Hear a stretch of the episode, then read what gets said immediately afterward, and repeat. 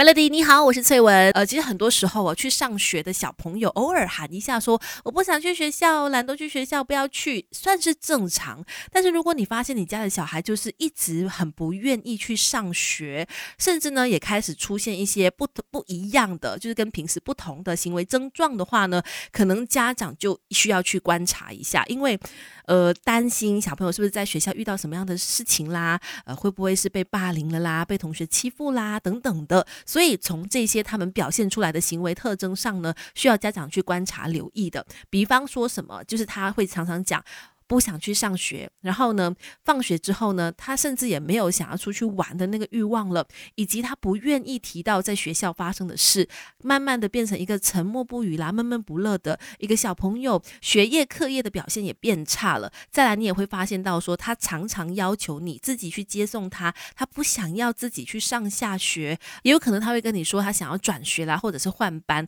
甚至呢，我觉得比较担心的状况是你每次问他，他都说没事，然后。一直什么都不说，沉默不语。可是刚刚所说的那些症状啦、那些行为啦都出现了，那怎么办呢？怎么引导小孩去把呃这些心事给说出来呢？等一下跟你聊更多。没有完美的父母，只要有肯学的爸妈，让亲子关系更快乐。Melody 亲密关系。很多时候，小朋友在学校可能受人欺负了，他未必可以完整的说出来，或者是他未必准备好要讲出来。可是呢，他多多少少会反映在言行举止上。可可能家长可以稍微的来留意，看看小朋友有没有什么不同哦。比方说，刚才有提到的课业成绩变差，表情常常是闷闷不乐的，甚至他还会向家长要更多的钱，或者跟朋友借钱。诶，这也是一个不寻常的举动哈。再来呢，包括他的一些物品，像是他的衣服、他的课本、他的书包，常常是非常脏，甚至是常常很容易就破损烂掉的。言语上你会发现他很多时候不想要讲话，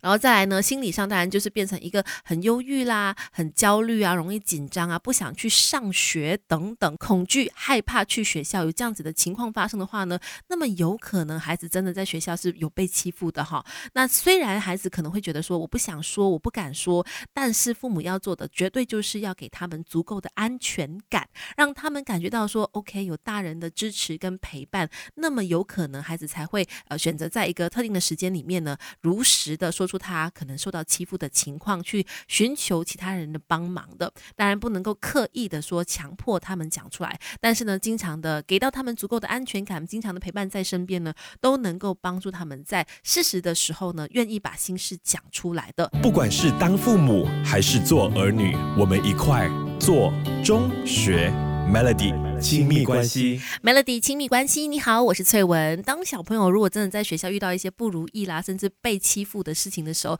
首先选择逃避，那也是正常心理啊。可是家长只要有察觉到说你的小孩变得有点不同了的时候呢，察觉到以后就要开始去想办法引导孩子愿意说出来他们的心事哈。刚才就提到说，父母需要给他们足够的安全感，多一点的陪伴他们，可能真的需要父母呢，呃，放下手机，放下。工作，然后然后陪着小孩去做一些事情，不管是看电视也好啦，或者是陪伴他们做功课啊等等的，陪在身边。然后再来的话呢，适时的可能家长也可以就从自己出发去分享事情，让他们愿意开口说。比方说呢，哎，我今天下午我吃了什么东西呀？那你在学校又吃什么啦？就从这方面一个很简单的开场白去聊。当然是从自己先去分享、先去说故事开始。也许第一天没办法得到你想要的成效，可是试着多几天的陪伴、多多的沟通，相信可以打开小孩的心房，把他的心事、把他的烦恼说出来的。